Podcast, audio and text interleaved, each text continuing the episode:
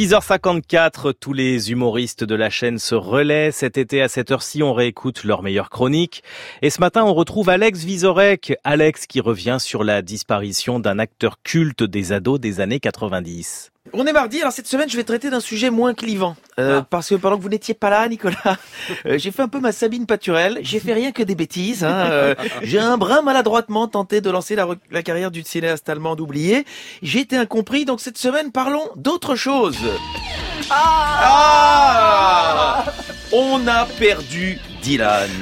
Non, ce n'est pas la phrase d'une mère angoissée au Lidl de Roubaix. On a perdu Dylan Non, on a perdu Dylan McKay et c'est toute une génération qui perd un phare. Dylan McKay, le fils que n'aura jamais pu avoir James Dean avec Patrick Swayze. Dylan McKay, un fantasme prépubère pour les filles.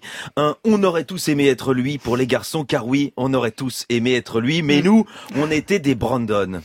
On avait beau s'acheter un blouson en cuir et demander au coiffeur de nous faire la coupe de ce belâtre en couverture de hockey podium, eh ben rien n'y faisait, on restait des Brandon. Et les filles, les Brenda, les Kelly, eh ben elles préfèrent les Dylan. Alors pour ceux qui découvriraient ces appellations, euh, certains me regardent un peu de manière étonnée. Alors qu'est-ce qu'un Dylan? Alors un Dylan, c'est un mec qui n'a rien à faire pour être attirant. En boum, il se mettait dans un coin de la pièce, il prenait un air inspiré de celui qui réfléchit à comment combattre son mal-être. Et les filles, elles aimaient ça, elles tombaient dans le panneau et elles nous laissaient, nous les Brandon, au bar et elles partaient avec lui danser un slow des Scorpions. Et nous restait un bout de papier avec leur numéro de téléphone fixe. Et donc nous, en bon Brandon, le lendemain, avec notre voix de puceau, on téléphonait.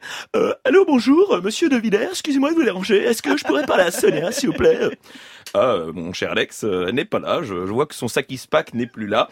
Euh, je pense qu'elle avait rendez-vous avec Dylan pour aller manger des Haiki Noodles. Et ça me déprimait. Et qu'est-ce qu'on faisait quand on était déprimé dans les années 90 Eh ben, on écoutait Doc Fool sur Fun Radio. On jouait à Tetris sur la Game Boy. En baladant notre spleen en Nike Air URH. Hein, elles étaient pas données. Hein, elles étaient à plus de 1300 francs. Alors comment voulez-vous Comment voulez-vous Non, français.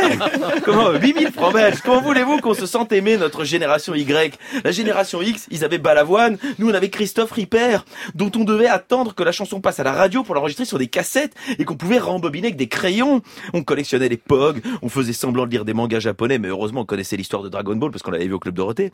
Alors on avait des appareils photojetables évidemment. Hein, et quand on avait fini les 24 poses, on allait faire on attendait trois jours pour savoir si oui ou non elles étaient pas surexposées.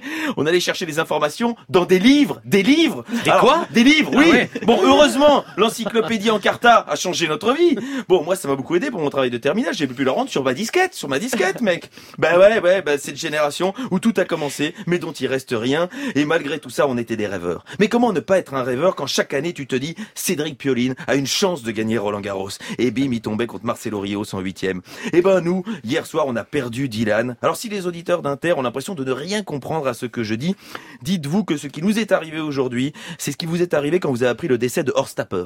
C'est l'inspecteur d'Eric. Au-delà d'un acteur dont on se désintéressait de la carrière aujourd'hui, on a bien été obligé d'admettre qu'avec son décès, c'est une grande partie de notre adolescence qui, comme Luc, périt.